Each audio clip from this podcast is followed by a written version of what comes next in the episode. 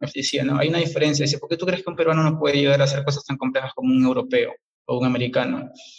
el problema con Perú, decía, en la educación es que aprenden por repetición, no aprenden aplicaciones. Mientras que un europeo aprende conceptos. Este es el podcast de Wells Theory Audio Experience. Bienvenido, bienvenida. Corre intro. Hola, ¿qué tal? ¿Cómo estás? Bienvenido, bienvenida a este nuevo episodio, episodio número 24. Y el día de hoy vamos a tener un episodio muy especial. Me encuentro aquí con el ingeniero Miguel eh, Torres Lázaro, que el día de hoy nos va a contar un poco más sobre su especialización en sistemas embebidos, que tiene que ver mucho eh, sobre su maestría que hizo en Inglaterra, un poco más del área de biomega que conoce, y nos va a contar más cosas sobre microcontroladores y vamos a poder conversar un poquito más. ¿Qué tal, ingeniero? ¿Cómo está? Bienvenido. ¿Qué tal, William? ¿Cómo estás? Ha pasado tiempo. Un gusto verte. ha pasado tiempo, definitivamente. ¿Cómo le va? ¿Cómo le está tratando la pandemia? Ah, bien, ahí, tranquilo, ¿no? Este, trabajando desde casa, afortunadamente con la docencia un poquito ahí que he tenido, digamos, trabajo que hacer, y aparte mis proyectos personales, ¿no? Como te comenté hace tiempo. Ajá, qué, qué bueno, qué bueno. Eso me va a contar un poquito más adelante. Mi primera pregunta sería, ¿por qué ingeniería electrónica? ¿Por qué ingeniería electrónica? Una excelente pregunta. Eh, bueno, cuando era niño, al comienzo tenía sueños más locos, quería ser astronauta, de hecho.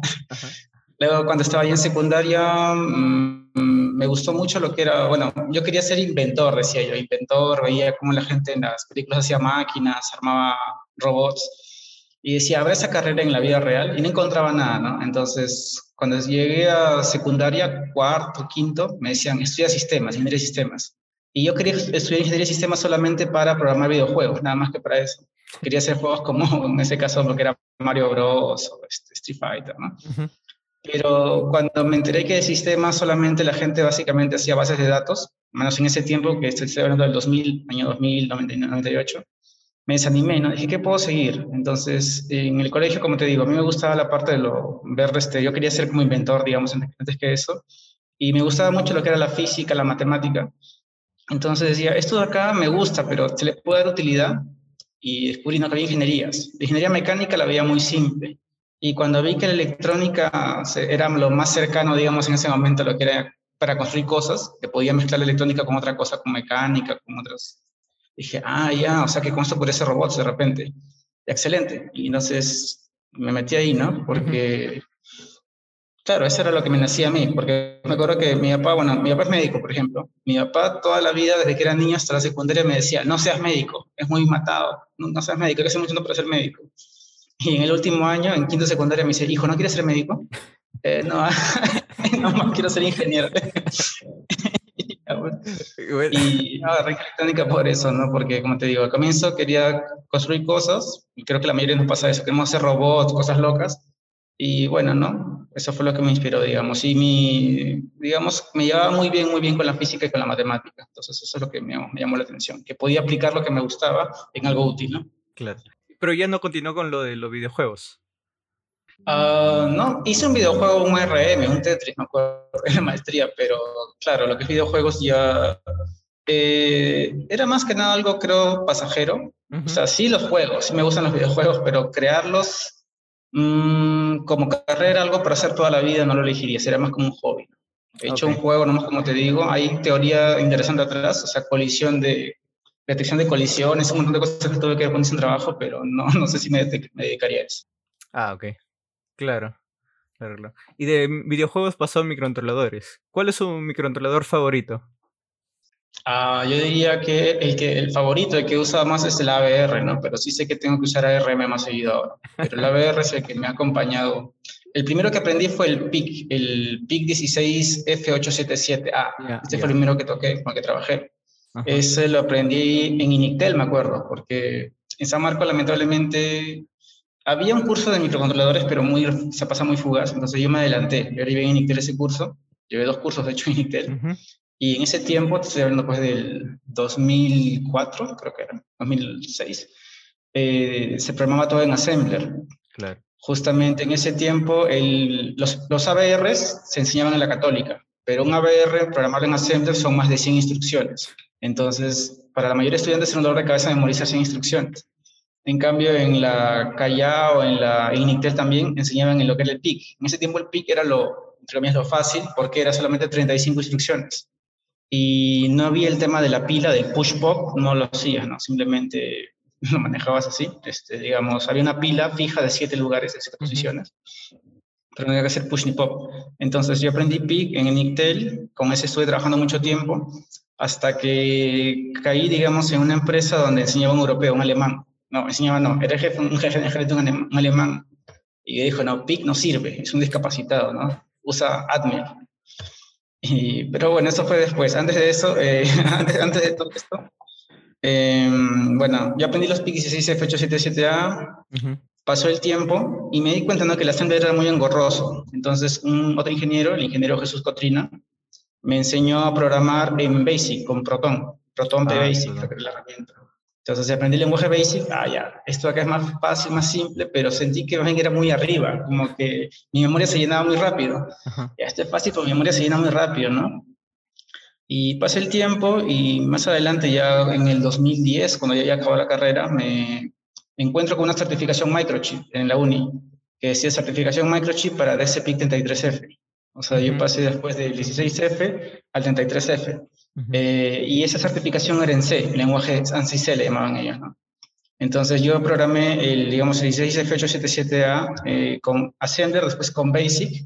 El 18F nunca lo toqué, me salté al DCPIC 33F, que funciona con 3.3 voltios. Me acuerdo que era una monstruosidad para mí, porque era un PIC de, de 100 pines.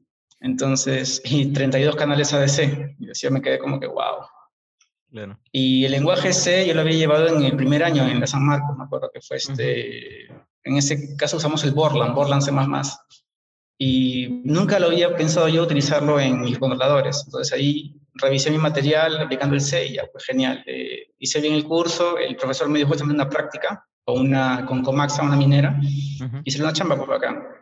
Y justamente ahí fue que en esa chamba ya más adelante hice un contacto con el que trabajé y ese contacto me dijo, no, PIC ese pic está bien, los pic son buenos, pero los pics son muy ineficientes. Justamente por hacer eso de bajar las instrucciones de 35, el, no hay push pop, eso lo hace muy ineficiente, no es compatible con lo demás, así que pic acá no, no usamos.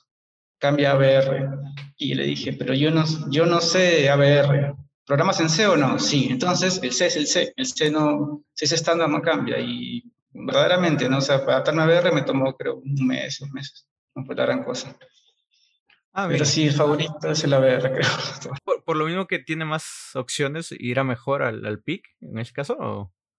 ¿O, o, por qué exactamente sería favorito? Es mi favorito porque en mi caso, hay, por temas personales y temas prácticos. ¿no? Temas personales es porque me dio la base. Yo creo que el ABR te da la base para programar otra familia. Por ejemplo, el PIC tiene un detalle, que el PIC lo veo muy, no sé si la palabra es comercial, o sea, es muy complaciente con el usuario.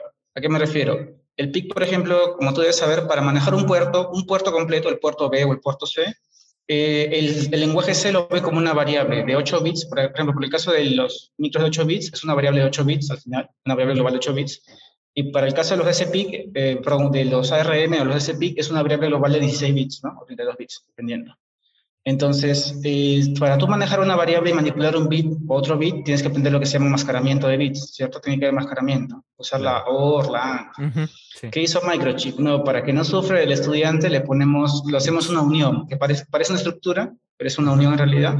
Entonces hacemos una unión y acá que pongan no por b bits, puntito, taca, taca, taca, taca, ¿no? Entonces ya, eso me facilita, pero que hace que muchos no manejan, o sea, si yo quiero manejar 3 bits a la vez o 4 bits a la vez, no se puede con eso. La gente se mal acostumbra y cuando quiere pasar a otra familia, como me pasó a mí, yo quería aplicar lo mismo y la ABR no tiene. Entonces, el ABR te obliga que aprendas tú a manejar eso, un enmascaramiento de bits. Y cuando tú sabes eso, ya cuando yo manejé eso, después, cuando quise utilizar, por ejemplo, el MSP de Texas, usa lo mismo, usa enmascaramiento, así que para adaptar el toque, ¿no? Y también cuando me tocó usar después el ARM, igualito. Aunque el ARM también tiene sus APIs, creo, pero igual yo lo hago con enmascaramiento y también para salir. Entonces ahí como que tuve una base de lo que era programación estándar, por así decirlo, ¿no? En lugar de, digamos, usarlo de Microchip. Ahí descubrí otras cosas. el lado oscuro de Microchip. la pila también, el push pop que no había en el otro.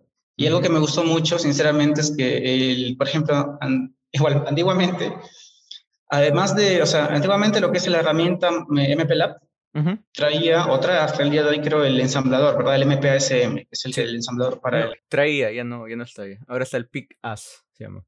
Ah, ok, ahora es el PIC-AS. Sí, sí. Entonces, en ese tiempo, claro, el assembler era por defecto y los compiladores en C eran de pago. O sea, si querías, por ejemplo, el, el C, había varios Cs. Había el C30, que era para los 32 bits, el C18, que era para el 18, el C18F, y el C30 era para los SPIC, y el otro, no me acuerdo cuál era, el C8, supongo yo, que era para los micros normales. Perdón, creo que no había para los micros normales ese C. Había, había un, uno era por terceros, que era el high-tech. High-tech, claro. Claro, yo usaba high-tech. ¿Por qué me gustaba high-tech? Uno, porque podía usar el C para el 16F, y otro porque era gratuito, no te cobraban por el high-tech, era libre. Entonces, ¿qué pasó después? El high-tech perdió soporte y creo que el micro, microchip sacó su XC8. El XC8, el XC16 y el XC32 ya te dan una versión de estudiante que es ineficiente. O sea, si por ejemplo yo pongo delay 10 milisegundos, te bota 15 milisegundos, creo en realidad. ¿qué es esto? Dije, es esto? Y ya, pues en cambio el ABR usa un compilador abierto que es el GCC, tú debes saber eso, es el, el GCC que es el de núcleo de GNU. Entonces ese compilador es full y es libre, o sea, yo puedo optimizar, puedo ponerle máxima capacidad y no me cobra nada, no sé si puedo usarlo, incluso se va mejorando. Y cuando investigué, hay GCC para RM, GCC para computadoras y GCC para Raspberry Pi, o sea, es un proyecto bien grande, pues, el compilador GCC. Y eso también me gustó, ¿no? Como que te, te, pones a ver cosas más profundas y te das cuenta que usas herramientas que son más abiertas, más estándar para la gente, ¿no? Claro. Eso me gustó, me gustó mucho. Eso y que creo que en Europa se usa más lo que es ABR que Microchip. Microchip creo que domina más la parte de Sudamérica y América en general. Europa es más Microchip. Sí, hasta yo diría un poco más de NXP, ¿no? En Europa. No sé. Haces en ya, haces en los micros de 32 bits. Ah, claro, bueno, 32 bits. Los que dominan son los NXP y los también los este, STM32, son los que dicen que tienen los mejores periféricos. Porque el RM al final lo comparten todos, todo, pero los mejores periféricos los dan, creo, NXP y STM. Los que me han dicho que no me recomiendan mucho son los de Texas, no sé. ¿Ah, sí? No, no sabía. Sí, porque justamente yo. No, dígame, dígame. no, no, dígame. Justamente yo me compré un Launchpad, me acuerdo, y mm, la configuración no la veía tan difícil, un poquito nomás que me confundía, pero sí, sí se puede configurar, no usa enmascaramiento igualito, eh, con el Code Composer Studio creo que lo estaba haciendo. Pero justamente ahí trabajando, mi jefe me dice, ¿por qué estás comprando Texas? Es más problemático, me dice, este, ya, estoy ahí, viene a configurarlo, es un dolor de cabeza. Así un poco que me desanimó, ¿no? Me demoró un poco más en configurar los periféricos, eso sí, pero no lo veía como que era tan molesto. Ahí como que me desanimé y cuando busqué información en internet decían eso, ¿no? Que los que más se usa a nivel industrial para proyectos son los STM y son los NXP. Y cuando tuve la oportunidad de abrir equipos, en realidad hay de todo, ¿no? O sea, sí he visto más NXP y más STM, pero inclusive una vez abrí un equipo médico, una bomba de infusión de China, una JMS, y dentro eh, usa un PIC, un PIC 18F, 4550 de hecho. Ese es su, su digamos, su cerebro, ¿no? Entonces, claro, tal vez en Europa se use más lo que ciertas marcas, ¿no? Como NXP o STM. Pero si te vas a nivel global, equipos chinos usan también PIC, ABR, claro. cosas, ¿no? Texas yo también tengo, o sea, no sé, tengo la, la, idea de que más lo utilizan en Estados Unidos. No he visto mucho en otros lugares que lo utilicen más. No sé, no sé, de repente estoy equivocado, ¿no? Pero mi apreciación es esa. Sí, con Texas, me acuerdo, el primer contacto que tuve con Texas fue cuando llevé estaba llevando un curso justamente en, en Coursera, creo, que la Universidad de Texas hacía, y los profesores sí te enseñaban, ¿no? Pero era un curso más, creo, para gente que era de cero, que aprendía de cero. Ah, okay. Y no me gustó que lo hacían muy como para niñitos, o sea, como que no te da un buen fundamento, te, te hablaban así como sorprendidos, oh, mira esto, ¿no? Ok, yo ya tengo acá veintitantos años, así que nada más con tonterías, ¿no? Y ya más o menos algo veía, pero hacían todo como que te dan, no, me gusta que me den el código premasticado y que yo lo corra, entonces me gusta armarlo de cero, ¿no? Y es un poquito que fallaba en eso, te lo daban un poco más, algo ya premasticado, tú lo ejecutabas y te ibas dando cuenta. Entonces, yo soy más de aprender de abajo hacia arriba y por eso no me gustó tanto. Eh, luego, un colega me acuerdo que me contactó y me dijo, Miguel, este, tengo un amigo que está estudiando física en Estados Unidos eh, los físicos allá, a diferencia de aquí, eh, acá un físico es más, lo ven como un docente. Allá un físico trabaja con ingenieros para hacer desarrollo. Puede trabajar en la NASA o para hacer un equipo mecánico, equipo médico, ¿no? Entonces los físicos allá llevan Linux y llevan también este, microcontroladores, tienen que aprender programas microcontroladores allá en Estados Unidos. Dijo, Miguel, tengo un amigo que estudia física y tiene un problema, ¿no? Que hay un, un programa, hay un, proyecto que no le está saliendo, ¿lo puedes ayudar? Ya. Y me contactó y él usaba pues un MSP, o sea, creo que era un, era un Texas, pero no recuerdo si era 16 bits o de 8 bits. Entonces me mostró el código y lo orienté, ¿no? Acá, acá le dijo, esto acá es enmascaramiento, le dije, no, es así, así, así, y entendió cómo se hacía. Y le salió, ¿no? El proyecto. Entonces, mi contacto con los Texas han sido solamente esos dos. Ese curso que, que llevé en Coursera y ese, digamos, ese proyecto que yo lo ayudé, lo asesoré, digamos, al, al joven que estudia física. Pero de ahí no he hecho muchos proyectos con, con, con Texas. Básicamente son esos. Claro. Bien yo le iba a consultar, ¿y cómo, o sea, con su experiencia mientras que iba estudiando, cómo decide, aunque bueno, ya estaba con mundo microcontroladores, pero cómo decide ya especializarse, llevar una maestría en este caso? Ah, eso. Eh, sinceramente, al inicio yo deseaba irme a la parte de control. Lo que pasa es que, en, como te digo, en mi tiempo, siempre haciendo con, contexto, en mi tiempo yo estudié en la Universidad de San Marcos y digamos que la tendencia era solamente eran dos áreas. Decían o telecomunicaciones o control. Cuando decían control se referían a lo que es lo que conocemos como automatización industrial, o sea, lo que es sensores industriales, PLCs, neumática, hidráulica. Y telecomunicaciones era básicamente la parte de servicios, ¿no? Lo que era Claro, Tele, Movistar. En ese entonces solamente había Claro y Movistar. Después ahora ya creo que hay un montón. Ahora hay Entel también y otros más, ¿no? Eh, y había una rama emergente que era biomédica, que era chiquitita, que era la que pagaba menos, que hasta hoy creo que es la que paga menos, pero bueno, en ese tiempo los, grandes eran, digamos, control y, control y tele. Entonces, yo dije, bueno, control parece buena opción.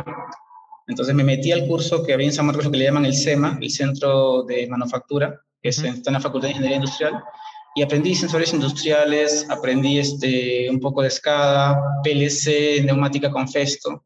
Mm, PLC como que me gustó, pero cuando lo comparaba con lo que es el assembler dije eso es muy limitado, o sea, poner contactos ahí, conectarlos, yo lo hago más rápido con assembler, recién un micro.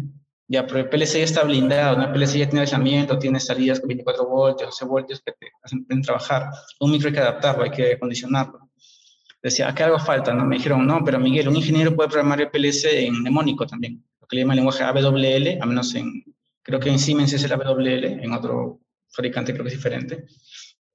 Y me interesaba esa parte de control a mí, pero el problema con control era que el área estaba muy sesgada, o sea, para que tú consigas una práctica en control, tenías que tener un conocido en la empresa que te jale, un profesor de repente que te jale para que trabajes ahí. Porque ocurría la paradoja que también creo que hay el día de hoy, que tú querías ir a una empresa de control, te decía, se requiere experiencia, experiencia mínima dos años. Ya, pero ¿dónde consigo prácticas para conseguir experiencia? No había. Claro. Entonces hay ese problema ahí, ¿no? Eh, mi papá me dijo, dedícate a la parte de biomédica, ¿no? Que no hay, este, no, no hay, hay muchos.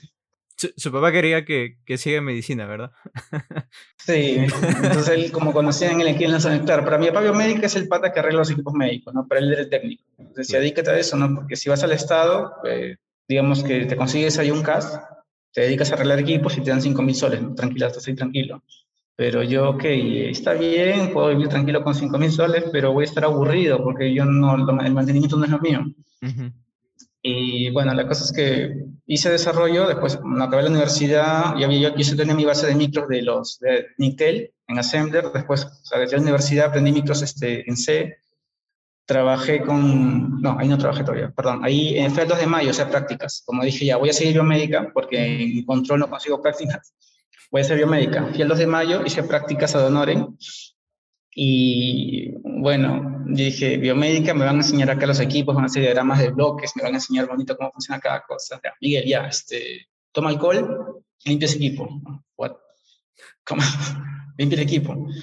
Pucha, ya, bueno, pues ya, limpia el equipo, ¿no? El caso es que básicamente era eso, hacer mantenimiento preventivo y correctivo cuando se podía, porque si el equipo era antiguo, se podía sacar componentes y soldar nuevos, ¿no? O cambiar fusibles, pero cuando el equipo era actual, solamente podía sacar la tarjeta dañada y cambiar la tarjeta. Y si el equipo estaba en garantía, ni siquiera podías abrirlo. O sea, me encontré con esas cosas, ¿no? dije, ya, yo no, eso no es para mí. pero bueno, voy a acabar mis prácticas, ¿no? Acá hay prácticas, que son seis meses que me pedían en San Marcos para, para después este, sacar mi título, mi bachiller. Y bueno, terminé ahí y dije, mm, ya un poquito, me llamó la atención una cosa, sí. La variedad de sensores en equipos médicos es mucho mayor que la variedad en lo que es industrial, al menos porque cuando lo vi ahí había sensores que se usan también a nivel industrial, pero de una forma más este, creativa, diría yo. Por ejemplo, lo que son los, en industrias, eso es lo que es este sensor de temperatura, por ejemplo, el PT100, el PT1000 y la termocupla, ¿no? En equipos médicos usan más que nada para medir la piel del paciente, usan lo que es el PT100, he. Entonces, también, si aprendes el PT100, puedes, digamos, ir a esos dos lados, ¿no? Los encoders también, el motor de pasos, por ejemplo, en la bomba de infusión y en la, bomba, en la jeringa de infusión también lo utilizan en lo que es equipos médicos, ¿no? O sea, que veía ahí cierta relación. Y dije, no está tan mal, ¿no? El único detalle es que acá en equipos médicos está todo sellado. Pero bueno, eh, pasó eso y yo después, que digamos acabé mis prácticas, me fui a trabajar con el profesor que me enseñó de CEPIC. Hicimos un proyecto con una minera, con Comaxa, y me tomó tiempo. Habíamos calculado tres meses, al final se extendió a seis meses el proyecto, porque por mi inexperiencia en parte, y por la inexperiencia de mi profesor también, porque yo suponía, no, yo soy inexperto, pero mi profesor, si mi profesor, él debe dominar, y él tampoco sabía. Al final, quien me asesoró para el proyecto fue el alemán, que fue nuestro, digamos, el alemán fue el tercero, que era el encargado de desarrollar el hardware. Entonces yo era el encargado de hacer el firmware, y el de software era otro, otro ingeniero, que, era mi colega, bueno, mi colega no, bueno, Pedro Averga es un compañero que conocí ahí, ¿no? Pero ahí el caso es que había un, un, encargado de software, yo era firmware, y el hardware era un tercero, que era este, el señor Jürgen, que es un alemán. La cosa es que mi profesor no sabía bien programación, o sea, él al final me di cuenta que lo que nos enseñaba él eran básicamente códigos preelaborados, que Microchip lo había pasado y lo que quisiera describirlos, pero él parece que no podía hacerlos desde cero. Entonces, yo parece que en, al menos en lo que era 6 micros yo sabía más que él en ese momento. Y ahí me quedé como que club, y ahora quién me ayuda. Y el señor, justamente el señor Jürgen, el alemán, él sí sabía. Él tenía 25 años programando en ese tiempo, ahora tenía ya más de 40 años programando. Eh, me dijo, ¿no? Ya, este, ven, ¿no? Te asesoro. Y al final la asesoría le cobró a mi jefe, pero bueno, salió el proyecto, ¿no? Lo hicimos bien. Fue el primer PID que hice en mi vida porque en la universidad nunca hice un PID real pedida de temperatura. Y genial, funcionó todo bien. Al final acabé el proyecto y me puse a pensar, ¿no? He aprendido un montón, he hecho algo útil que le sirve acá a la gente en la empresa para hacer su, digamos, su trabajo y me están pagando por eso. O sea, dije, esto es lo mío, no es lo que me gusta. O sea, realmente no me he aburrido, he aprendido un montón de cosas, he trabajado un montón, sí, me sacó la mugre, pero al final veo que los ingenieros están contentos porque antes del proyecto el ingeniero químico, es químico, tendría que estar en el laboratorio, estaba ahí este, jugando, ¿no? O sea, tenía que regular un horno, que la, temperatura, de modo que la temperatura suba a 10 grados por minuto. Entonces tenía que estar jugando con la perilla del horno, tenía que ver el dilatómetro, cuánto medía, cuánto se dilataba un cuerpo, apuntarlo en un papel. Wow. Y tenía que estar tomando tiempo con el cronómetro para ver si realmente están en un minuto, o sea que se, se dilata tanto, ¿no? Entonces eso lo, lo, hicimos con un PID eh, la medición de la dilatación la hicimos con un sensor al final magnético que se comunica por eh, SPI y la medición de temperatura con termocupla, ¿no? Termocupla tipo K, creo que fue en ese momento. Y se automatizó, así que ese ingeniero químico que estaba ocupado haciendo eso ya se podía hacer otra cosa más útil. Y la computadora hacía todo eso y al final una memoria SD tú la sacabas de ahí, la ponías en tu compu y te mostraba el gráfico de dilatación, cómo se había formado, ¿no? Entonces, para mí era genial. Para mí que recién había egresado era como que, wow, ¿no? Y dije, eso es lo mío, a esto me quiero dedicar. Y de ahí empezó, ¿no? Justamente a crear ese proyecto y como vi que el profesor que me contrató, digamos, no manejaba tanto, se acabó, ¿no? Pero dije, creo que puedo aprender más con el señor, con el alemán. Y me fui con, a trabajar con él. Entonces ahí trabajé con él un año, me dieron duro. Aprendí bastante, pero me dieron duro. Y bueno, ahí otra historia, porque en ese momento aprendí bastante con él, hice unos proyectos, pero él me dijo de un comienzo, te voy a pagar a destajo. O sea, no te voy a pagar mensual. Tú, cada cosa que me entregues hecha, eh, recién te cancelo, porque es lo que me paga a mí. Y ahí justamente creo que conversamos contigo ese detalle hace tiempo, ¿no? Que ya yo quiero ganar tanto, yo quiero ganar por lo menos 1.200 mensuales pero digamos, si me dan un proyecto que me van a pagar 1.200, pero si yo me demoro dos meses en hacerlo, ya estoy cobrando 600 mensual. Y si me demoro tres meses en hacerlo, sé que cobro 400 soles mensuales, ¿no? Entonces, Yo me demoré mucho y no me convenía. Eh, la ventaja que tenía era que su empresa quedaba cerca de mi casa en San Miguel. Y podía irme caminando y volver caminando. Y me en pasajes. Igual, para el almuerzo me iba a mi casa a comer. Entonces, por ese lado normal. Pero ya al final dije, no, necesito dinero. Entonces, estuve un año ahí, estuve un año y ya como estaba ahí, no me, digamos, económicamente no me sentía satisfecho, me salí. Me salí y fui a una empresa de equipos médicos que se llamaba justamente Zona Médica.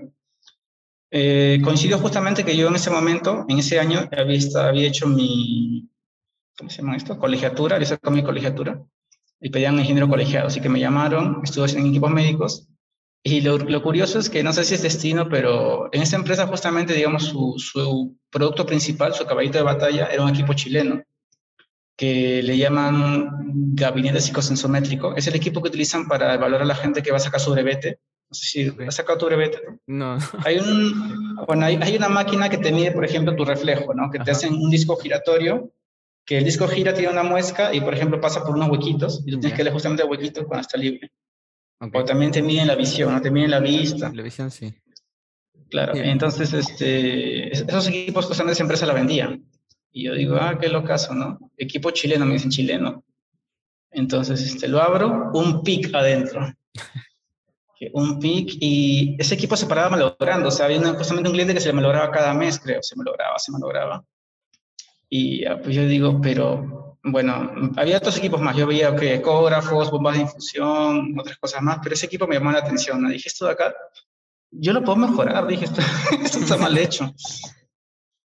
Y un día pues me pongo, dije, mm, se para malogrando, ¿no? ¿Qué será? Y levanto el esquemático, pues, o sea, cojo una placa que estaba ahí tirada y el esquemático lo empiezo a levantar. O sea, saco ahí del, de la placa, empiezo a hacer el esquemático, lo dibujo en KiCad y viene mi jefa, Miguel, ¿qué haces ahí jugando con figuritas? Ponte a trabajar, ponte a limpiar un equipo, ponte... Así como que la ignorancia es atrevida, dije. Ya, ya, ya. Ya, la cosa es que saqué, este, o sea, pues saqué el esquemático, también vi que había ahí, este, usaban un PIC18F y usaban el USB interno, ¿no? Tenían un, un, drive y dije, ah, ya, ya sé cómo hacerlo ya. Y después, ¿qué hice? ¿Qué más? Ya, el, lo que es el esquemático ya sabía, o sea, cuando fallaba algo ya sabía cómo, digamos, cómo, cómo arreglarlo, ¿no? Uh -huh. Ya. Miguel, esta placa está que falla, ¿no? En Chile nos dicen que para una placa nueva nos, este, nos están cobrando eh, mil, dos mil soles por una placa nueva de Chile. Ya le digo, yo se la arreglo con, con cinco soles. Que compren un más 232 nada más, que compren más 232, que les traigan tres por si acaso. Ya, más 232 lo cambiaba, ya, ya funciona, jefa, tengo que ¿no? Entonces, oh, ya falla esto, fallaba, justamente usaban un DAC, usaban un DAC R2R Ajá. para generar una sinusoidal ahí. Sí. Ah, ya acá está que falla un OPAN del DAC, le digo, para me lo cambiaba ya, jefa, está arreglado, ¿no? Y decía, esto yo lo puedo mejorar con un ABR. Y de hecho hice una versión con ABR más adelante, hice ingeniería inversa. Yeah. Decía, pero hay un detalle, que el, el, software del equipo, que de la computadora se comunicaba por UART a, a, la tarjeta.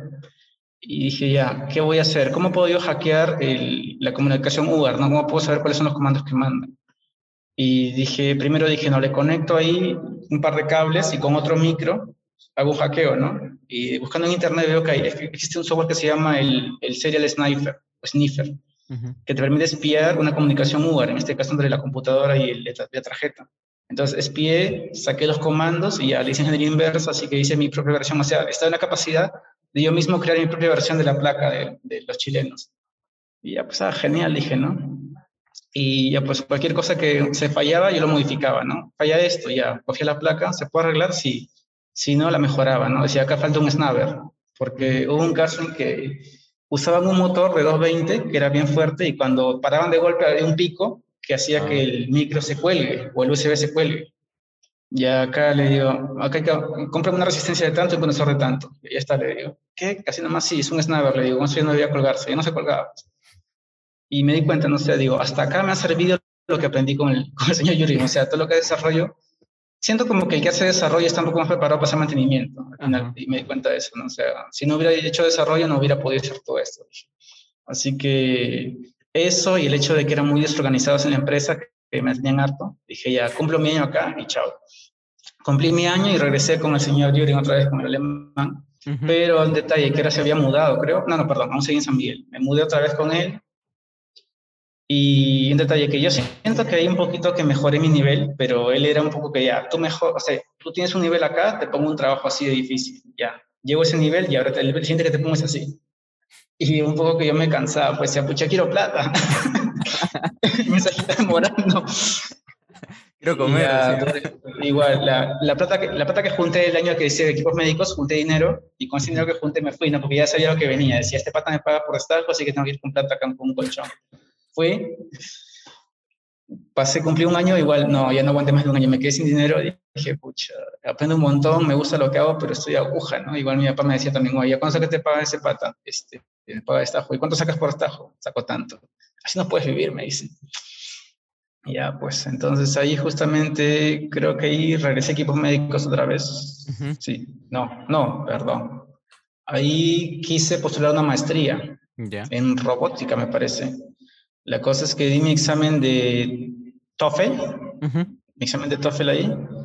Saqué un puntaje más o menos, claro, lo que me pedían. No, perdón, me faltó un punto, dos puntos para llegar, porque en Inglaterra, yo, yo apuntaba a Inglaterra, ¿no? Porque decía, este, yo soy inglés, pero por alguna razón no me gusta la metodología americana, lo veo muy comercialista, muy mercantilista, que quería en Europa.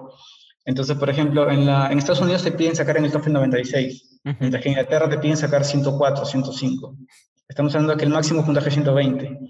Entonces yo saqué 98. Y no llegaba, pues ahí, encima dije, pero de repente si consulto, no, de repente me dejan pasar. Y sale un mensaje ahí, este grandote en la página de las universidades, por un motivo de fraude que ha habido de la empresa ETS, la empresa ETS es la empresa que da los TOEFL, no se acepta ningún TOEFL este, Inglaterra para este año. Yo, pucha, María, me, me bajoné. Claro. La cosa es que dije, ya, el primer trabajo que encuentre, porque quiero hacer el primer trabajo que encuentre, vamos a ver, ¿no? ¿Qué cosa hay? Y veo, pues, este, si requiere practicante ingeniero para instalar antenas en telecomunicaciones. Dije, esto es nuevo, ¿no? Voy a salir de mi zona de confort en ese momento. La cosa es que fui y ya pues mm, era algo básico. Ahí, por ejemplo, eh, ahí aprendí un poquito cómo trabajaba el, el mundo, el Perú al menos. Lo que pasa es que el, en este caso de salud, el seguro, hizo una convocatoria, solicitó que en, los, en las postas y centros médicos que están alejados, que no pueden tener internet directamente con, digamos, desde el poste, desde el cable, se instalen antenas, no sé, internet satelital que le llaman, ¿ok? Entonces hizo una licitación y la ganó Movistar, Telefónica en ese tiempo. Entonces, Telefónica ganó, pero Telefónica no hace esa chamba, Telefónica terceriza. Entonces, eh, Telefónica dijo, ya, perfecto, ganamos, ya. Ahora Telefónica contrata una que es EGP. EGP se encarga de, acá nosotros, ellos dijeron, nos encargamos nosotros. EGP compró las antenas, los materiales, y EGP contrató otra más, una subcontrata, que era este GCM. GCM, GMS, bueno, GMS creo, GMS es el nombre de la empresa. Y GMS contrata practicantes que le salen baratos para hacer la chamba final de instalación en campo. Y ahí entré yo, pues, como practicante, porque yo tenía experiencia en equipos médicos, en desarrollo, pero no en telecomunicaciones, así que me contrataron como practicante, entre comillas, me pagaron como practicante, y me dijeron, no, hay que hacer, eh, así se hace un pozo de tierra. Yo, pozo de tierra, ya bueno. Y ya, pues este, aprendí eso, me mandaron al campo, me decían, el pozo de tierra lo puedo hacer un peón por 20 soles el peón quería 50 soles, por lo menos, pues el tierra, porque estar picando, cavando, ¿no? Entonces tenía que hacerlo yo mismo. Al final hice yo mismo. Yo mismo con mi pico, con mi lámpara, haciendo mi pozo de tierra, con el torgel, la tierra de chacra. Bueno, la cosa es que haciendo esas chambas, un día estoy en altura, estoy a 3.000 metros de altura, con 20 kilos de herramientas encima, caminando en cuesta arriba, estaba por bajo. Dije, ¿qué hago yo acá? Yo debería estar haciendo maestría en Europa, algo, ¿no? Ya. Acá en mi chamba, regresé a Lima, porque estaba en altura en Tayabamba, creo y dije, voy a retomar la maestría, voy a retomar ese tema, ¿no? Así que retomé el inglés, eh, ahora tomé el IELTS, que es otro examen diferente. Tomé el IELTS, empecé a buscar ahí postulaciones, lo que es el PRONAVEC, que es la beca... Presidente. La beca presidente, y dije, no, ¿qué cosa me serviría a mí? Porque yo quería robótica, pero después vi que robótica era más que nada para robótica industrial, o sea, brazos robóticos que hay actualmente en las fábricas. Yo no quiero eso, dije, ¿no? Biomédica, pero biomédica lo veo muy teórico. O sea, veo que voy a saber un poquito de cada cosa de sensores, pero no voy a saber en sí cómo implementar. Hay una maestría que sea más práctica, dije que se puede aplicar acá en Perú, que cuando regrese no me muere de hambre. y, o sea, mejor dicho, no, lo digo, perdón, me expresé mal. Quiero decir que no sé, o sea, que cuando regrese puede ser algo real, ¿no? Porque normalmente alguien que hace una maestría muy teórica, telecomunicaciones o médica, acá hace docencia, no mantenimiento. Yo quiero poder hacer algo real. Y ahí empiezo a volver Embedded Systems había dos, Embedded Systems y System on Chip. Embedded Systems la dictó la Universidad de Leeds, solamente había esos dos. Eh, y System on Chip la dictó la Universidad de Southampton. Yo quería la Universidad de Southampton porque es la que está, está la que es la top en electrónica en Reino Unido. Pero cuando vi, no, no, te requería para peruanos, ponderado mínimo 17. En San Marcos, el primer lugar en mi promoción tiene 14.5 ponderado. Yo tengo 13.6. De 17 nunca íbamos a llegar. Ya Southampton, adiós, dije, ¿no? Lo siento. Y a Leeds, que era el puesto número 7 en el ranking en mi Reino Unido en electrónica, pedía pues este 13, ¿no? Normal, ahí entré. Y ya pues ahí dije, esto, esto para mí, ¿no? Lo que se me vio sino mío. Entonces cuando fui no me decepcioné porque realmente era muy práctico, los cursos son orientados a la práctica. Y ahí me explicaron, ¿no? Es que Miguel, ahí hay maestrías que son para que después hagas investigación como doctorado y hay maestrías que son más prácticas para campo, lo que le llaman el Research Oriented, de la investigación, o Industry Oriented, orientado a industria. ¿no? Igual también hay maestrías orientadas a tesis y maestrías orientadas a, proyecto. En mi caso, por ejemplo, yo no hice tesis, hice un proyecto final. Y eso justamente porque yo no llevé metodología de la investigación en mi maestría. Solamente vi cosas prácticas, vi FPGAs, vi este, microcontroladores, procesamiento de señales, eh, cosas como eso, ¿no? Entonces ahí me di cuenta que la gente que llevaba otras maestrías de telecomunicaciones, por ejemplo, biomédica, llevaba metodología de investigación, tenía que hacer una tesis. En cambio, los que llevamos, digamos, maestrías prácticas, hacemos un proyecto final, en este caso, algo diferente, ¿no? Y bueno, la cosa es que sí, me gustó mucho, aprendí bastante, hice contactos también en India, en Irán, en Turquía, y fue, fue genial esa parte, ¿no? Pero bueno, creo que me excedí mucho. La respuesta al final fue que... ah, no hay problema. Me, me, claro, me animé a hacer la maestría porque, digamos que mm, me di cuenta, ¿no? Lo que estaba haciendo aquí, los trabajos que encontraba normalmente, con lo que sabía en ese momento no iba a poder hacer más. yo quería, digamos, aprender más a hacer desarrollos de cero. Creo que me quedó un poquito eso que tenía en infancia de querer inventar cosas o construir cosas. Hasta adulto quería, ¿no? Ya no quiero solamente comprar cosas hechas, quiero hacerlas yo mismo, ¿no? O sea, porque si alguien de afuera las puede hacer, porque acá no se puede, ¿no? Ya después entendí, ¿no? Que hay infraestructura, que hay cosas que se pueden hacer aquí como cosas que no se pueden hacer acá, ¿no? Por ejemplo, un sensor que, que se hace pequeñito, milimétrico, no se puede hacer aquí, de repente. Pero una placa, un sensor en una placa sí se puede hacer, entonces ahí aprendí cómo hacerlo, ¿no? O se puede decir, reforcé algunas cosas que no sabía, ¿Cómo, ¿Cómo fue la experiencia allá en el extranjero? ¿Hubo mucha diferencia cuando usted llegó? ¿Sintió como que es otro nivel, otra cosa? ¿Qué, ¿Cómo se sintió? Hubo dos aspectos, el aspecto, digamos, humano y el aspecto académico. En el humano me sentí muy asustado porque nunca había estado tan lejos de, digamos, de mi país. Lejos de mi casa sí, ¿no? Porque he estado fuera de mi casa bastante tiempo.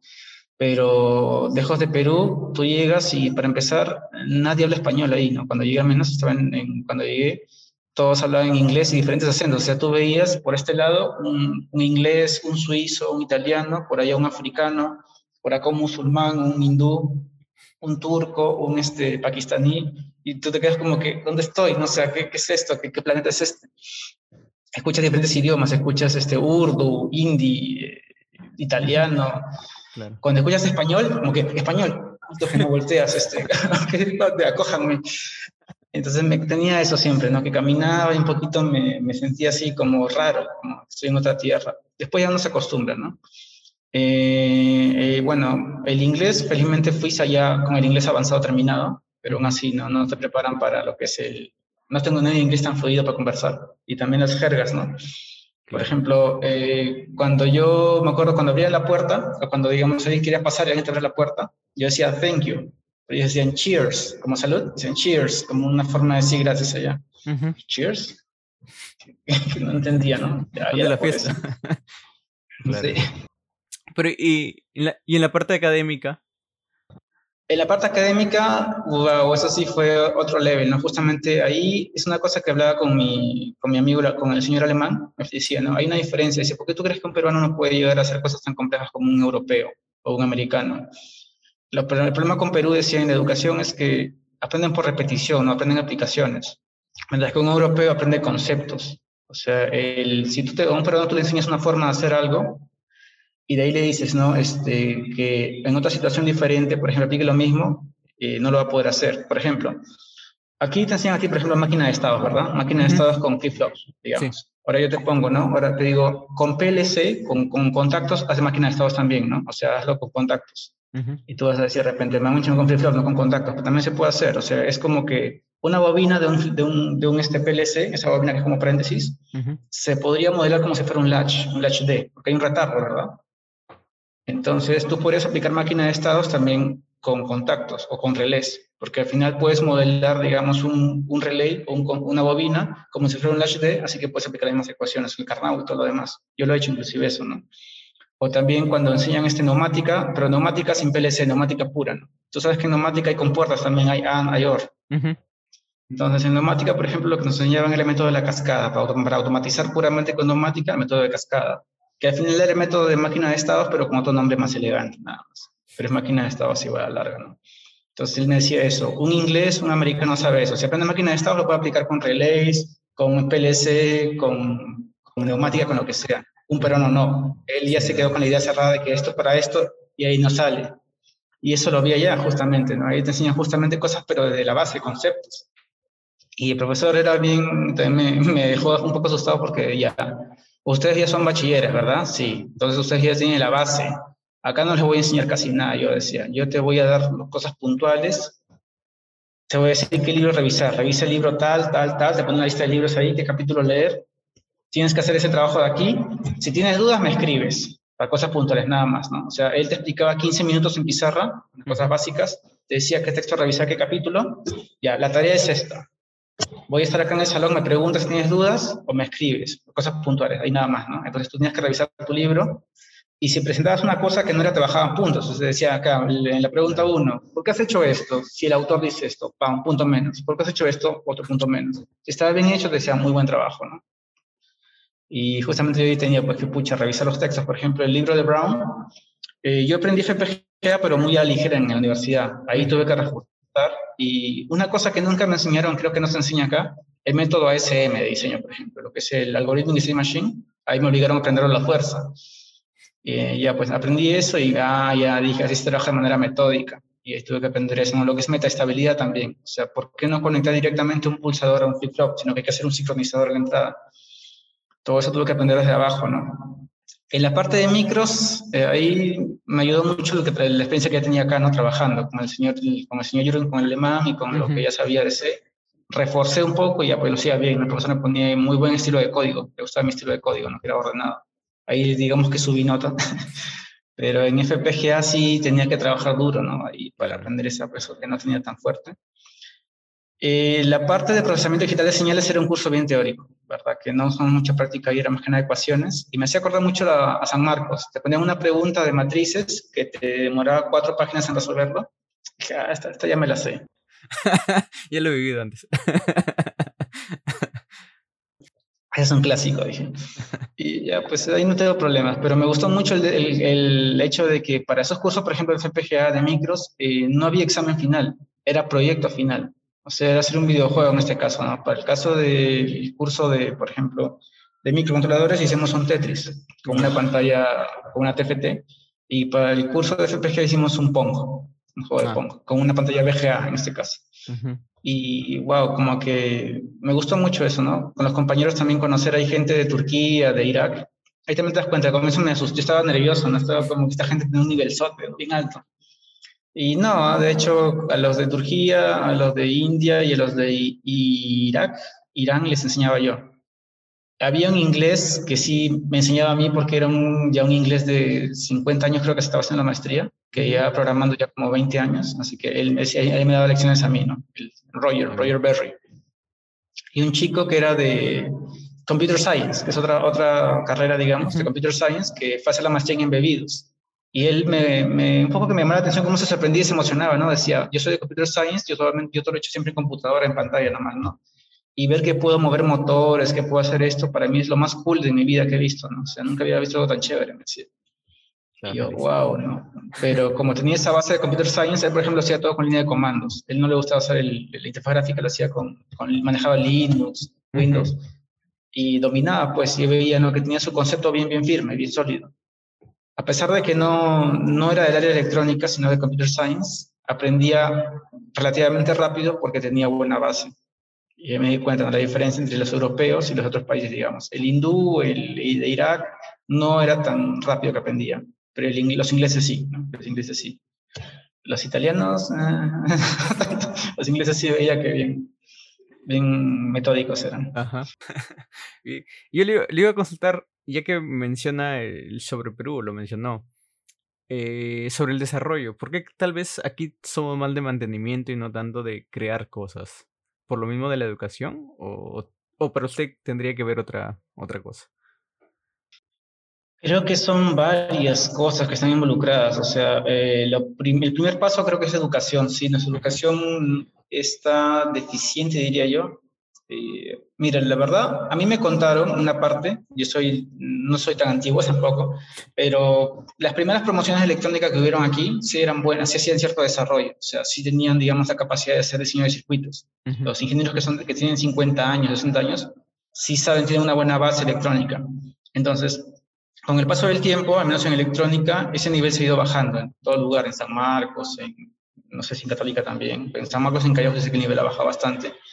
Y lo que pasa es que los empresarios que quieren invertir tienen como referencia quién hace desarrollo aquí en Perú, en Lima, Paruro. Van a Paruro, van a hacer un desarrollo que falla porque los de Paruro ¿qué hacen? Normalmente buscan en internet un circuito que más o menos funcione y lo quieren copiar y adaptar a lo que tú estás haciendo, no es así. Para hacer un circuito tienes que diseñarlo en base a lo que tú quieres, tienes que tener buena base en diseño de fuentes, amplificadores, no puedes simplemente copiar y pegar. Entonces, como se llama las experiencias con los de Paruro, el empresario que dice, no, acá en Perú no se puede diseñar nada, así que ya no quieren, simplemente importan y venden, ¿no? Pero si te pones a analizar, convendría acá fabricar, ¿por qué? Eh, si tú fabricas aquí en Perú, puedes tener repuestos a la mano más rápido, y si algo se malogra, repuesto baja, lo, lo, colocas. Porque cuando tienes que importar, el repuesto para que vengas una semana por lo menos. ¿no? Y si de China, peor, demora más. claro. Entonces, por eso hoy también estuve pensando en eso, ¿no? Que la fabricación acá se podría hacer, pero ahí me dicen, este, un tema es capacidad, ¿no? Capacitaciones que tienen que hacer los, los ingenieros, en este caso que no tienen una buena base, ese es un punto. Otro punto es que, sobre todo lo que es el Estado, pide certificaciones, ¿ok? Por ejemplo, las ISO o las IEC. Para hacer la certificación, por más que tu equipo sea bueno, por más que tu equipo electrónico, digamos, proteja bien de las sobrecorrientes o proteja contra la electromagnetismo que haya compatibilidad con lo que es interferencias, ¿quién te certifica que realmente eso funciona? A nivel mundial, eso lo hace, por ejemplo, SGS, que es una, una empresa que hace inspección, inspectores, que en Alemania, en Estados Unidos, SGS que dice, ya, trae tu producto, acá le hacemos el testeo, y si realmente cumple con todo, con la verificación, ya, acá te doy su certificado que cumples con la ISE o con la ISE. Pero aquí en Perú hay SGS, pero solamente chequea alimentos. Solamente puede saber que el alimento está bien o que tu fármaco está bien, pero no ve la parte electrónica. Entonces, por un lado, el ingeniero no está capacitado, de repente la mayoría, no digo que toda la mayoría no está capacitado para hacer un buen diseño confiable, por un lado. Por otro lado, no hay, digamos, infraestructura o empresas que den acá lo que son las certificaciones para lo que es la seguridad o el buen rendimiento. Y tercero, no te podría afirmar esto ya, pero me da la impresión que también hay intereses creados, me parece, porque un tío mío que trabajaba en la Marina me decía, no, acá en Perú se fabricaban buques. Antes en la Marina se fabricaban buques. El primer buque, que creo que se llama el Zorritos, eh, demoró en hacerse cuatro años en fabricarse. El segundo que se hizo, que fue Lobito, me dice un nombre parecido Lobito, Zorrito, eh, demoró en hacerse dos años. Los siguientes buques demoraban cada unos seis meses en hacerse, o sea, se fue evolucionando. Se llegó a hacer barcos acá en Perú. Decía, ¿cuál era el detalle? Que los barcos que hacían acá en Perú eran más duraderos que los que traían de España importados. Entonces, aparentemente, cuando acá se importaba barcos, o sea, cuando compraban barcos de afuera, ¿qué hacían? Inflaban el precio, de modo que una parte del dinero iba para, eh, digamos, el que el vendedor de español y otra parte iba para alguien aquí, ¿no? Alguien, alguna entidad corrupta que se lleva una, una mordida que le llaman acá. Entonces, si, si, tú fabricas aquí en Perú, ya no hay esa mordida, ya vas contra un interés, digamos, que hay acá, así que no, no conviene. Ya, no fabriquen buques acá, dejen de fabricar. Claro. Claro, justamente en la Marina lo que le llamaban el CIMA, creo. El CIMA, que era en ese caso de la Marina, ahora es privatizado, ahora es CIMA-SAC, ya está, está privatizado como empresa privada, y no está como parte de la Marina. Yo diría que son esos tres, pienso yo. ¿no? Los dos primeros sí, con seguridad sé que pasa eso. El tercero no estoy seguro, es lo que he escuchado, sería cuestión de comprobar. Lo que todo, la corrupción, ¿no? Corrupción en sí. Sí, eso. ese problema que ¿no? Pero sin embargo, se ha hecho que industria, ¿no? O sea, ahí, no sé si sería bueno que los entrevistes y pues este, a los señores, no tengo el nombre, pero son los gerentes de Diaxa, creo que el, gerente de Diaxa es un señor Chan, docente de la Católica. Okay. Él, por ejemplo, ha logrado hacer su empresa de manufactura, o sea, él ha desarrollado y hecho manufactura. Por ejemplo, en ese caso, él se juntó con el señor Benjamín Castañeda, que es este, un PhD, que es especialista en lo que es imágenes, creo, en médicas. Ahí, por ejemplo, hubo conocimiento. Hicieron un, un este, ¿cómo le llaman? Ecógrafo, o sea, un ultrasonido de bajo costo. ¿Qué dijeron ellos? Esto de acá se puede utilizar para las partes de Perú que no tienen muchos recursos. Hicieron un ecógrafo que costaba más barato que lo, uno comercial. Y cuando lo quisieron aplicar, ¿qué pasó? Vino la normativa y dijo, no, tiene que estar registrado en IGEMIT. Tiene que cumplir todos los registros de IGEMIT. Y como no cumplieron eso, porque no había para certificarse, no pudieron vender su ecógrafo. O sea, quedó como proyecto, pero no se pudo hacer un producto final porque la parte normativa entró ahí. Entonces, en lo que es equipo médico, no, ya creo que no se meten. Pero ven equipo, otro tipo de equipos, creo que más industrial, que sí lo exportan a lo que es este Medio Oriente, ¿no? Creo que a Irak, Irán. Algo también, otro caso también creo que de empresa grande, para acá, para Perú, es el caso de Hagroy. También sería bueno si puedes contratar gerente de Hagroy. Él, por ejemplo, hace cosas más simples. Tecnológicamente hablando, Diax hace cosas más complejas, pero Hagroy hace cosas más simples, pero igual vende una gran cantidad, ¿no? Hagroy se especializó, creo, su producto estrella era lo que es este control de cercos eléctricos para ganado. O sea, cuando encierran, creo, vacas, ovejas y quieren protegerlas, ponen un cerco eléctrico para que nadie entre y nadie salga, ¿no? Entonces, él exporta eso igual a Medio Oriente y con eso creo que es su producto estrella y con eso tiene su ingreso, ¿no? Y también creo que aparte se estuvo metiendo en lo que es seguridad vial, seguridad vial para cuando hay robos, que es una alarma en todo el vecindario. Y también ve cosas como luces de emergencia cuando se va la luz, cuando se va la energía eléctrica. O sea, no ve mucha complejidad, más que nada qué hace falta, ¿no? Y eso lo implementa y lo, comercializa. Ah, Pero son casos, digamos, son, ambos son grandes, ¿no? O sea, ambos tienen sus máquinas CNC que ensamblan sus placas y las, y las exportan, ¿no? O sea, que creo que desde el punto de vista de empresa les está yendo bien. Claro, claro. No, no conocí esas empresas. Voy a, voy a tratar de contactarlos, a ver, ojalá. De me pasa el nombre para ver si. sí, son muy referentes. Sí, sí, sí, pero, pero está genial eso. Sería buena idea. Y me dejó, pensando en todas las posibilidades de todo lo demás. Eh, sí, le, le iba a decir. Eh, se, se, me fue la pregunta, pero bueno, mientras tanto, eh, mis controladores con inteligencia artificial, ¿ya están aquí? ¿Ya llegaron? ¿Qué opina? Son una tendencia que hay ahorita, sino que le han puesto justamente un nombre elegante. El, el creador de TensorFlow, creo, la gente de Google y entre ellos, han creado una tendencia como que dicen ya, eh, hace falta, dicen ellos, ¿no? El problema con el Machine Learning, ¿qué cosa es? Usualmente el Machine Learning, o las, digamos, las, claro, las, ¿cómo sería este caso? Los algoritmos, la inteligencia artificial son almacenados en la nube, dicen, ¿no? Porque son bien extensos. Entonces, ¿cuál es el problema? ¿Qué ocurre si es que yo no me conecto a Internet? ¿Cómo hago yo para poder tener la lógica, la inteligencia artificial dentro de mi, equipo si no tengo Internet? La única opción que quedaría sería, sería que eh, la capacidad de memoria de mi equipo sea grande, ¿no? o sea, que tenga una buena capacidad de disco y también una memoria que sea rápida para hacer ahí que corra la, la machine learning. Claro. Ya, pero ¿qué ocurre cuando es un dispositivo como un celular? Un celular no tiene tanta memoria y no es tan rápido tampoco, ¿no? Comparado con una supercomputadora que está en la nube, que se conecta por la nube. Entonces, ¿qué se puede hacer ahí? O que no tiene GPUs. O sea, si usted, ustedes, como saben, ¿no? para correr una, una ahí, hace falta una computadora rápida, ¿no? Que puede ser bien una supercomputadora o bien una que tenga GPUs, que es el procesamiento más rápido que usar solamente CPUs. Entonces, ¿cómo hacerlo con un celular, por ejemplo? Lo que hacen es eh, tratar de hacer la, lógica, la, perdón, la operación más rápida con varios métodos que hacen más eficiente la operación. Por ejemplo, una cosa que hacen es lo que le llaman la poda, no recuerdo el nombre en inglés, poda, de podar, como el césped, que de todas las redes neuronales, de todas las neuronas que usan, mejor dicho, hacen una reducción, sacan algunas. Eh, neuronas no, coeficientes, perdón, sacan algunos coeficientes que no son tan necesarios. Y después, en lugar de usar punto flotante de 32 bits, usan solamente entero de 8 bits, de repente 16 bits. De esa manera ahorran memoria también. Y hay otros métodos más que no recuerdo ahorita, pero los básicos son esos dos, ¿no? El pooling creo que es la poda y el quantization, ¿no? Cuantización, que es para reducir el, número de bits. De esa manera, eh, eso no se hace manualmente, eso lo, lo, puede hacer, creo, una herramienta que se llama el TensorFlow Lite. O sea, el TensorFlow te hace, te, te entrena la red, te genera la red, digamos, y el TensorFlow Lite ya te la hace eficiente, te la reduce.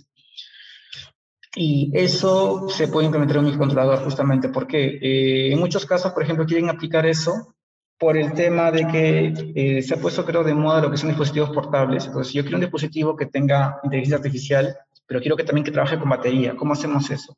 Porque si coloco una Jetson Nano, se come la batería en one, porque los GPUs consumen un montón de corriente, ¿sabes? Eso que se calienta bastante, ¿verdad? Sí, sí. Entonces, yo quiero ultra bajo consumo. ¿Qué hacemos? Tiene que ser un micro.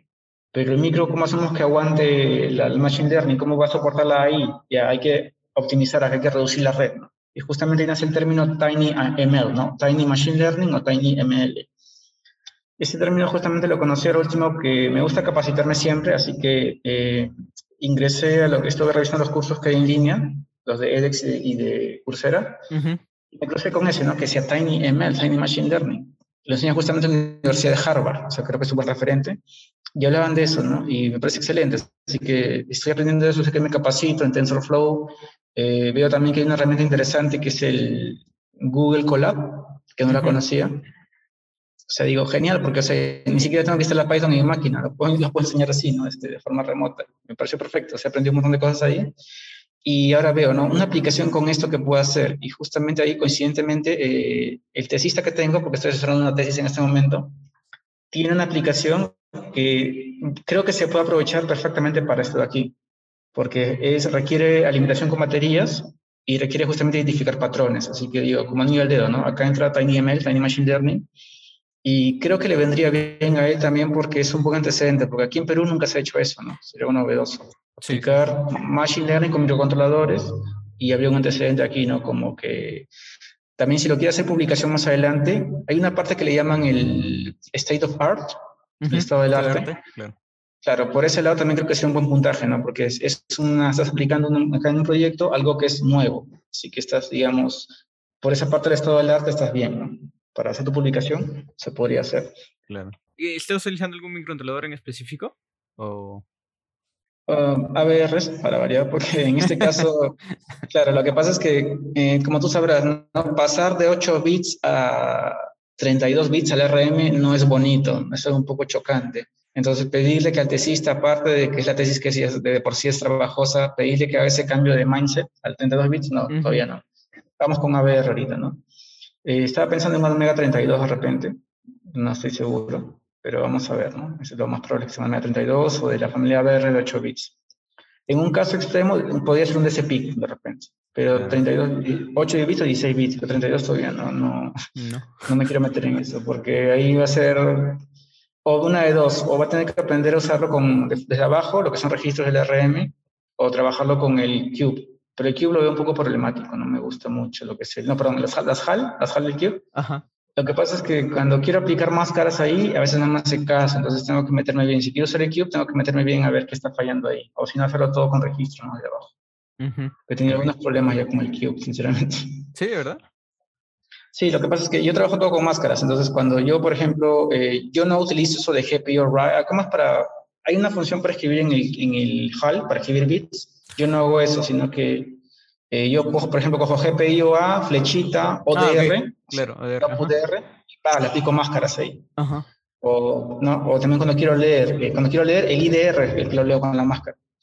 Pero cuando hago eso, no me hace caso a veces. Tengo que utilizar la función misma del HAL. En el HAL, read. Claro, lo que pasa es que me dicen, no, Miguel, lo que pasa es que acá, esto de aquí del HAL utiliza lo que llaman shadow registers. O sea, es un registro que no, sea, tú cuando colocas esa escritura con el ODR, no estás que modificas el registro en sí, sino una, un espejo, una sombra de registro original que no siempre lo lee. Entonces, recomendación, si quieres trabajar así, hazlo desde abajo, ¿no? solamente con registros, todo puro registro, no, no mezcles con HAL. Ah, ya. Y entonces ya explicaron eso, así que voy a hacer eso, no trabajar solamente con registro. Pero...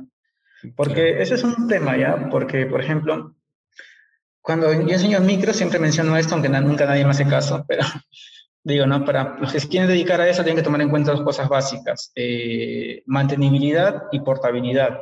¿Qué mantenibilidad? que tu código que tú haces, si tú lo quieres corregir más adelante o alguien más lo quiere modificar, sea fácil de entender y se pueda cambiar fácil también. Por ejemplo, yo hago un filtro RC digitalmente, ya, con una frecuencia de corte de 10 Hz.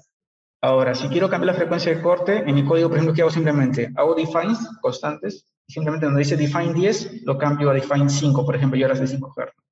Entonces, cualquier ingeniero que venga, cualquier practicante que venga, si es ingeniero, te llama, ¿no? ¿Cómo puedo cambiar la frecuencia de corte? Allá. Anda este archivo de aquí, línea 10, ya. Donde dice 10, cámbialo a 5, se acabó. Nada más, ¿no? Porque si no, me van a estar llamando cada rato al ingeniero, venga, modifica esto. Yo no quiero eso, porque es mi vida. Entonces, ya simplemente lo hago así. O sea, por eso que mis programas tienen un archivo especial que se llama Project Defines, que tiene como 50 defines adentro. Claro. Y si hay que cambiar algo, si hay que cambiar algo, ya, pues el practicante me llama, ingeniero, ¿cómo cambio esto ya? entra acá, y ahí entré, ya, cambia esto, ya, pum, pum, ya, listo, chao. Y he sido con mi vida, ¿no? O no, no, me, no me fastidian con eso. O también si hay que agregar cosas, igualmente, ¿no? Dividir el archivo en bloques, todo lo que es la parte reusable, son librerías, la parte de aplicación son archivos aparte. Y cuando quiero agregar algo, una librería más extra, la aumento nada más, le incluyo y ya se trabaja de esa manera, ¿no? Porque hay gente que también que creo que mete todo en un solo main, todo lo mete en el main y eso es horrible. Es, horrible. Es una coche. Sí, sí. No, no ¿Y por qué menciono esto? Ese es un punto. El otro punto es el, lo que es la portabilidad. Pasar un código, por ejemplo, tengo un código en ABR, pasarlo a PIC. O quiero pasarlo de ABR a ARM o a SP32. Entonces, eso debería tomarme 15 minutos, a lo mucho. Pero, ¿qué ocurre? Si yo utilizo la HAL, acá en ARM, pues como no uso máscaras, pasarlo eso a ABR me va a tomar tiempo, o pasarlo a PIC me va a tomar tiempo. Entonces, la idea es que yo no quiero demorarme en hacer un cambio de, de un micro a otro. Así que las HAL o el Cube me da portabilidad relativa, me da portabilidad de un ARM a otro, de un STM a otro. Pero si quiero pasar de STM a SP32, por ejemplo, ya no me sirve la HAL, porque está pensado solamente para ese fabricante. Pero claro, Entonces, si trabajas de manera estándar, si trabajas todo con máscaras o con registros, puedes pasar un código de un fabricante a otro, de una familia a otra rápidamente, ¿no? y ya no pierdes tiempo. por ese motivo yo inculco siempre usar el método clásico, digamos, no usar APIs, usar el método clásico. Claro. que digamos, es mi filosofía, ¿no? Entonces, sé que a muchos no les va a gustar, pero ingeniero, ¿por qué reinventar las ruedas y esto? Ya, pero ahora pásalo a, a ver, pásalo a esto. Ingeniero, mi librería está en Arduino, ya, pero pásalo a C32, pues, pero ¿cómo lo hago? Por eso, yo, por ejemplo, para lo que es este, ahora último, Modbus, había una librería de Modbus, por ejemplo, para lo que es este, el Arduino, yo no la usé. Yo hice mi librería de Modbus propia en C. Entonces la hice para un SP32 y ahora cuando requiero hacerla también con un ABR, simplemente la copio, la adapto en 5 minutos y pum, ya tengo lista para hacer con ABR, ¿no? Igual, si tengo que usarla con PIC, hago lo mismo, la copio al PIC, la adapto y ahora la puedo usar con PIC. La idea sería esa al final, ¿no? Para que después no sufras en pasar de una familia a otra, es lo que llaman portabilidad. Y bueno, por ese motivo no, me, no recomendaría yo usar lo que es la HAL, porque la HAL te da portabilidad solamente para STM, pero no para otros fabricantes. Ese es el, punto por el que yo menciono esto, ¿no? Y mantener eso no, en el futuro te quita mucho tiempo. Sí, sí, sí. Y para acceder es por los macros que tienen las librerías. ¿Cómo accede también los registros? No se puede. Pero es, una tendencia, justamente eso es interesante porque me acuerdo que leí un artículo que decía ¿no? que en Estados Unidos al menos hay una, un déficit de ingenieros embebidos, o sea, de programadores embebidos. Dice, hay un montón de programadores de escritorio, de estos programmers hay bastantes, pero embebidos no hay muchos. Entonces, ¿qué hacer? Como no hay mucha oferta de ingenieros embebidos, no son muchos los egresados, ¿qué han hecho los fabricantes? Ya, APIs, APIs, ¿no? Hay que hacer, hay que ponérsela fácil de modo que el programador de escritorio pueda trabajar sin necesidad de irse a la parte de abajo, ¿no? Que hicieron, por ejemplo, de, justamente ahí salió lo que es el, el Code Generator de Cube, ¿no? Que te, te coloca un chip dibujado ahí, tú colocas, no quiero que el timer sea tanto, quiero que sea tanto, y te genera el código, ¿verdad? Igual también Atmel hizo lo mismo, Atmel ahora sacó su Atmel Start, ahí también colocas igualito, te pones la figurita del Atmel, ya quiero que el timer sea tanto, tanto, tanto. Y claro, Microchip con el MSC también. También, o sea, es una tendencia no me gusta, pero no puedo pelear contra eso, no sé lo que hay. claro, Entonces ya, pero mi recomendación personal no tienen que manejar, está bien, te facilita la cosa, pero te facilita para ese fabricante. O sea, siempre recuerda eso, que el fabricante piensa solamente, eh, digamos, en su familia de ellos, en su producto de él. No te da algo que es, digamos, global, que sirve para lo demás. No sé, te va a dar una portabilidad relativa solamente a sus familias de él. Entonces, piensa bien, porque cuando quieras migrar, ahí te va a dar la cabeza. Eso es lo que yo, yo siempre hago esa observación. bien, bien, bien. Le iba a decir, eh, ¿qué proyectos viene para usted? ¿Qué es lo que está desarrollando actualmente? ¿O qué es lo que va a hacer? Mm, ya, bueno, eh, actualmente, puede saber? como sabes, sí, sí. Soy docente del UTP actualmente, pero estoy en stand-by. Por ahora he dejado, digamos, las clases hasta el próximo semestre. He pedido un permiso. Solamente estoy como tesi ah, perdón, asesor de tesis. Ok. Eh, ¿por, qué? ¿Por qué pedí esto? Porque estoy haciendo un tiempo para proyectos personales. De hecho, estoy planeando sacar mi empresa, una empresa de desarrollo justamente, con unos, unos jóvenes. Y estoy en eso, no estoy en proceso justamente de sacar el RUC. Ya inscribí mi nombre, ya está el RUC en camino y estoy también que voy a un par de proyectos ahí, ¿no? Un proyecto que está, digamos, ahorita relacionado a lo que es biomédica, porque biomédica más que nada me metió en mantenimiento, pero me interesa mucho la parte de desarrollo. Interesante, creo que por mi papá, no sé por qué, pero... Entonces, en biomédica siempre me interesó la parte de lo que es este, señales bioeléctricas. De hecho, mi tesis iba a ser de ese tema, eh, de señales bioeléctricas, lo que es lectura de, potencial eléctrico del cuerpo. Hice ahora último un curso de Harvard justamente de EDEX, que me pareció muy, muy chévere.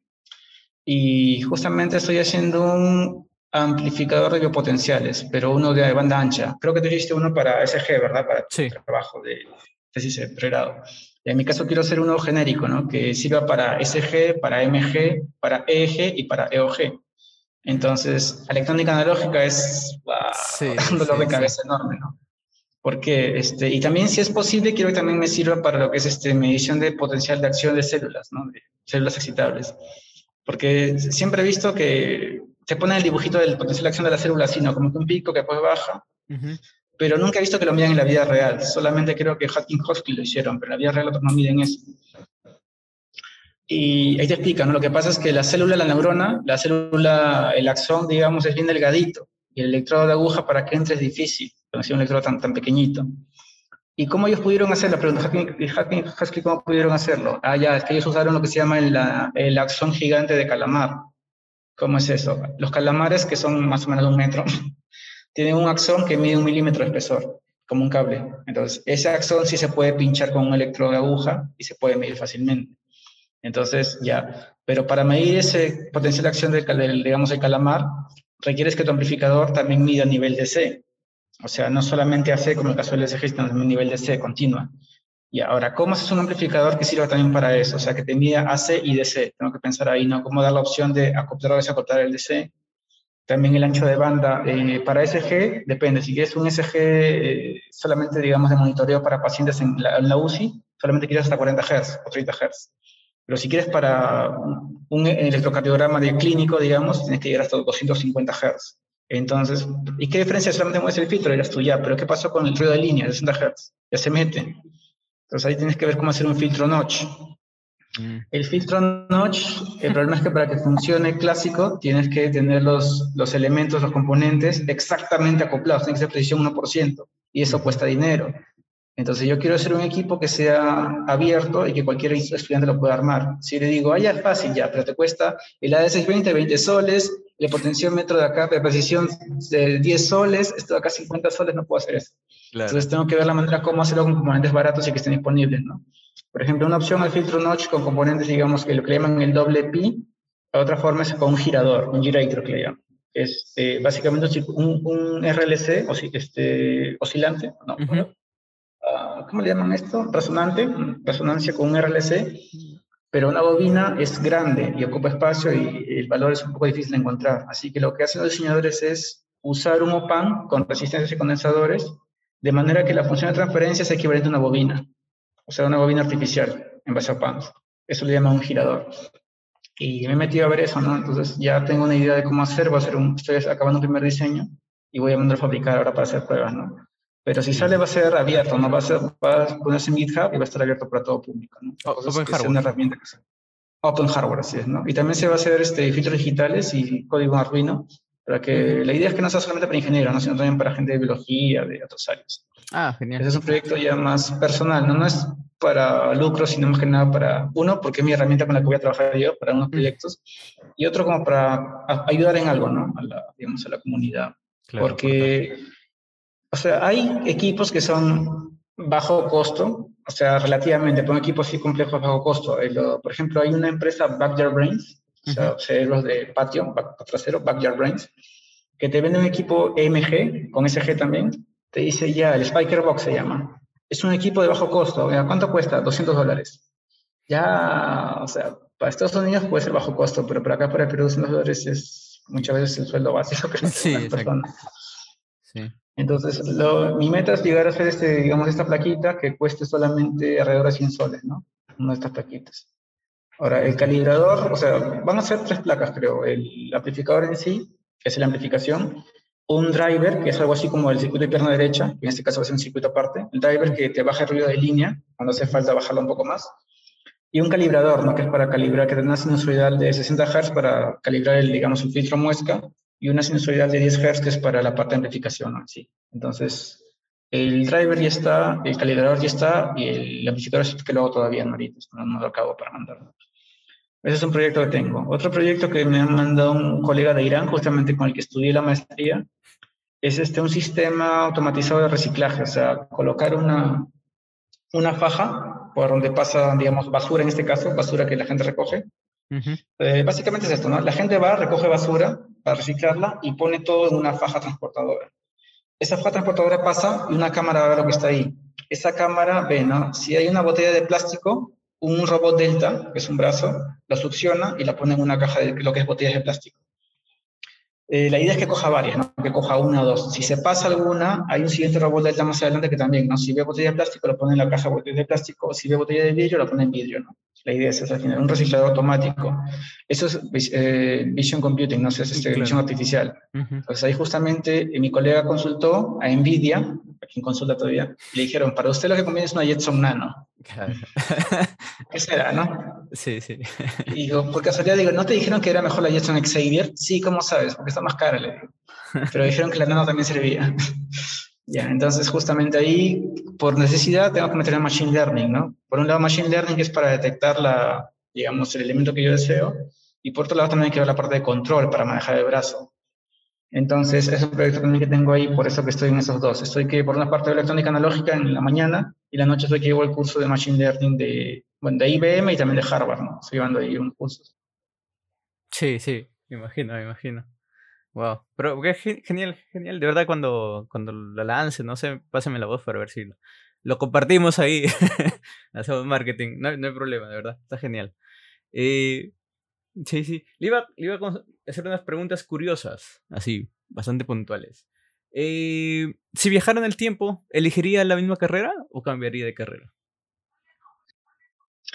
Si viajara en el tiempo elegir la misma carrera, sí, definitivamente, porque en ese tiempo no había mecatrónica. Sí. O, ¿qué otra carrera? Oh, bueno, sí. ¿Qué otra carrera tal vez hubiera estudiado? Mecatrónica, me parece. Lo que pasa es que mi punto débil, digamos, bueno, tengo dos puntos débiles. Uno son las redes, no conozco redes a profundidad, y otro es la mecánica. Eh, electrónica sola no hace nada, porque es como tener el cerebro bien poderoso y no tener músculos ni huesos. Sí, exacto. Entonces, eh, en este caso, en muchos proyectos justamente he dependido mucho del mecánico, de la parte de la carcasa al menos, que lo mínimo es la carcasa del equipo. Siempre dependo de alguien para hacerlo, ¿no? Y no me gusta eso, así que la parte de mecánica creo también que te, es menos también sedentaria, o sea, porque normalmente lo que yo hago es código o lo mucho, mi ejercicio máximo es soldar, ¿no? Soldar, en cambio, mecánica es coger sierras, manejar tornos, más, más ejercicio físico también un poco. Claro. Y es interesante, ¿no? Porque por ejemplo, electrónica, tú coges cosas ya construidas, digamos, coges un diodo y lo unes con un, con un capacitor o con una resistencia. Mecánica, no, tú lo construyes de cero, ¿no? Quiero un ojo chino acá, quiero un tipo de agujero aquí, quiero acá una, ¿cómo se llama esto?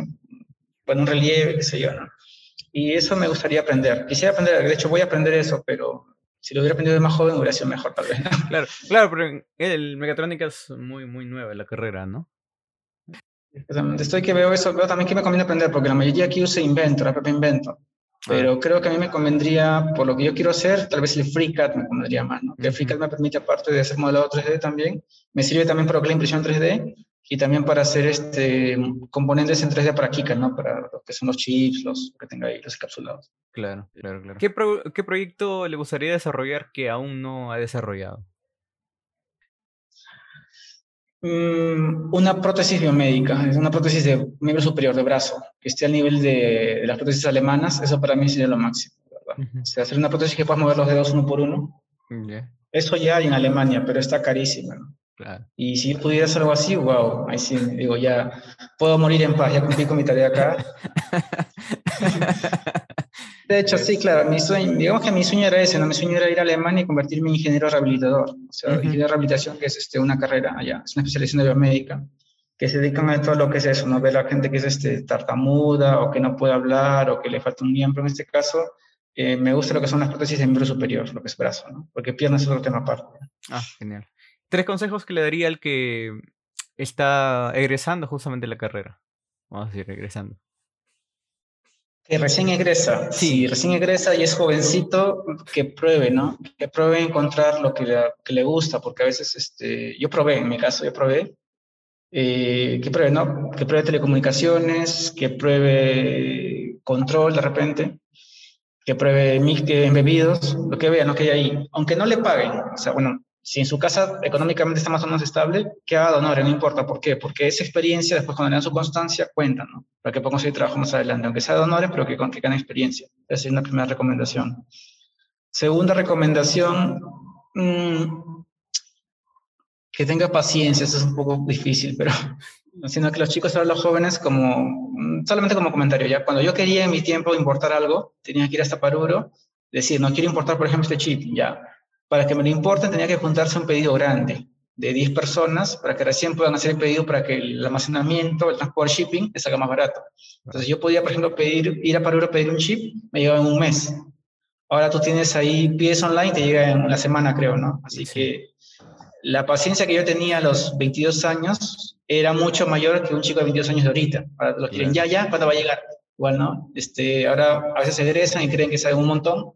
No, tengan paciencia, hay mucho todavía. Tú cuando acabas la carrera no estás para, para demostrar nada, estás para aprender todavía un montón. Entonces, cuando acabas tu carrera, aprende bastante y ten paciencia, no seas tan alocado. ¿no? Eso ya lo ves con el tiempo. Y tercero, eh, chambea duro y eso, ¿no? Qué bien, chambea. Almuerza. Ah, sí, una cosa bien importante, aprende inglés. Eso es vital. Aprender inglés es vital. ¿Por qué? Porque los mejores libros de ingeniería no están escritos en español, eso sí se lo digo a todo el mundo. Los mejores libros de ingeniería están en inglés o en alemán. Pero en este caso el inglés es lo más fácil de aprender, ¿no? Entonces, mi clase, por ejemplo, eh, los libros en español, creo que ninguno ha visto que enseña, por ejemplo, que es el método ASM o HLSM en FPGAs. En inglés todos lo enseñan, ese método.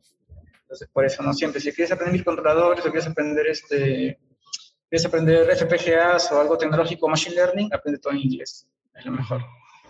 ¿Por qué es así? Porque lamentablemente eh, las empresas que, que, hacen desarrollo de productos que se usan en la vida real son extranjeras, son europeas, son americanas. Entonces, en Latinoamérica no se fabrican muchos equipos.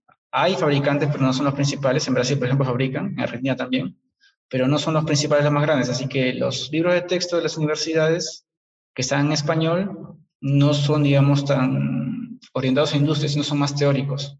Por ejemplo, en biomédica, por ejemplo, los libros, la mayoría, el Webster o el Guedes, son más teóricos. Pero un libro práctico que te dice cómo hacer circuitos reales que funcionan en la vida real es el Prucci, por ejemplo, David Prucci. Entonces, un libro como ese no hay en español en la vida, no, no creo que haya tampoco en los próximos años. Tienes que aprender inglés por ese motivo, ¿no? Okay. Entonces, que aprende inglés sí o sí. Si es posible acabar inglés antes de acabar la universidad, o bueno, si recién egresaste, apúrate, no si estás atrasado, aprende inglés rápido. Claro, claro. Ah, eh, sorry por alargarme, pero aprovechen, ah, por favor, aprovechen los cursos en línea. Los que están en EDX y en Coursera son gratuitos. Y si saben inglés, ahí tienen una fuente inagotable de conocimiento, así que aprovechen eso. Sí, eso sí, para todos. Aprendan inglés y con eso, y en cursos en inglés en EDX o en Coursera, eso sí les va a servir bastante. listo, listo. Bien. De verdad, muchísimas gracias por, por comentarme un poco más sobre su experiencia, sobre su vida, conocerlo un poco más. Eh, le iba a consultar, ¿tiene tal vez alguna red social o no sé, como si alguien quisiera contactarlo, consultarle algo o no, tal vez? Tengo Facebook nomás, de verdad, no soy mucho de Instagram porque no, no soy mucho de tomar fotos en el gimnasio, ah, okay. ok, ok. Pero bueno, igual muchísimas gracias de verdad por, por compartir su tiempo, por explicarnos y esperemos ver, ver pronto su proyecto que está desarrollando. Sí. Gracias a ti, Wells, por la invitación, más bien. De verdad, muchas gracias por Listo. todo esto. Ha muy... Listo, de verdad. No te olvides de suscribirte, darle like y compartirlo con tus amigos. Chao, chao.